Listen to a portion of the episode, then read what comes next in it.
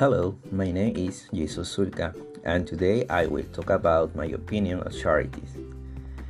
Uh, all types of charity are important, but in my opinion, people should donate uh, to educational charities. Peru is a country with a very low educational level. The government doesn't do much to solve this problem.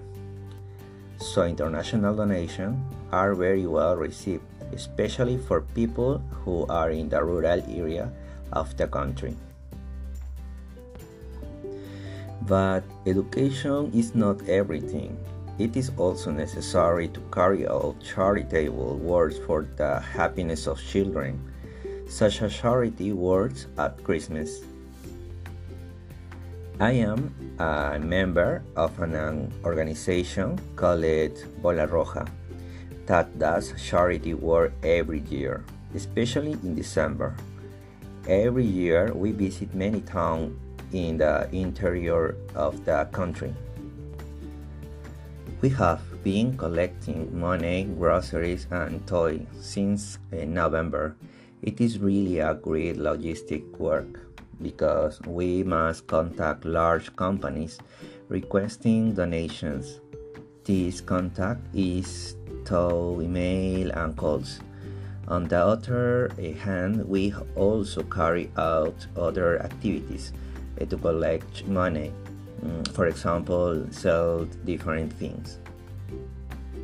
With a process, we buy different things such as groceries, chocolate, sweets, panetons, and toys for the children.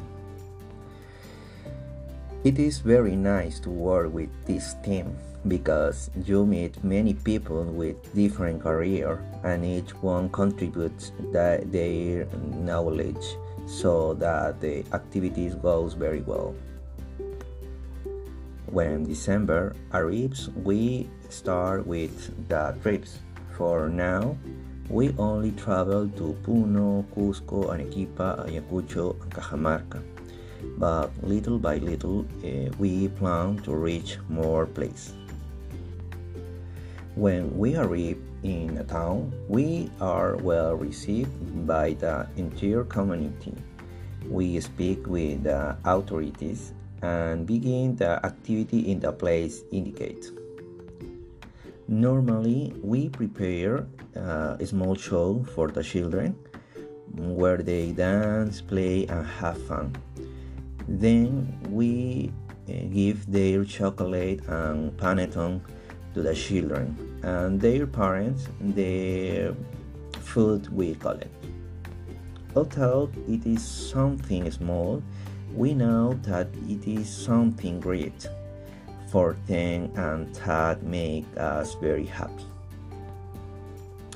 Charity works are really rewarding, not only for the one who received the donation, but also for the one who does their charity work.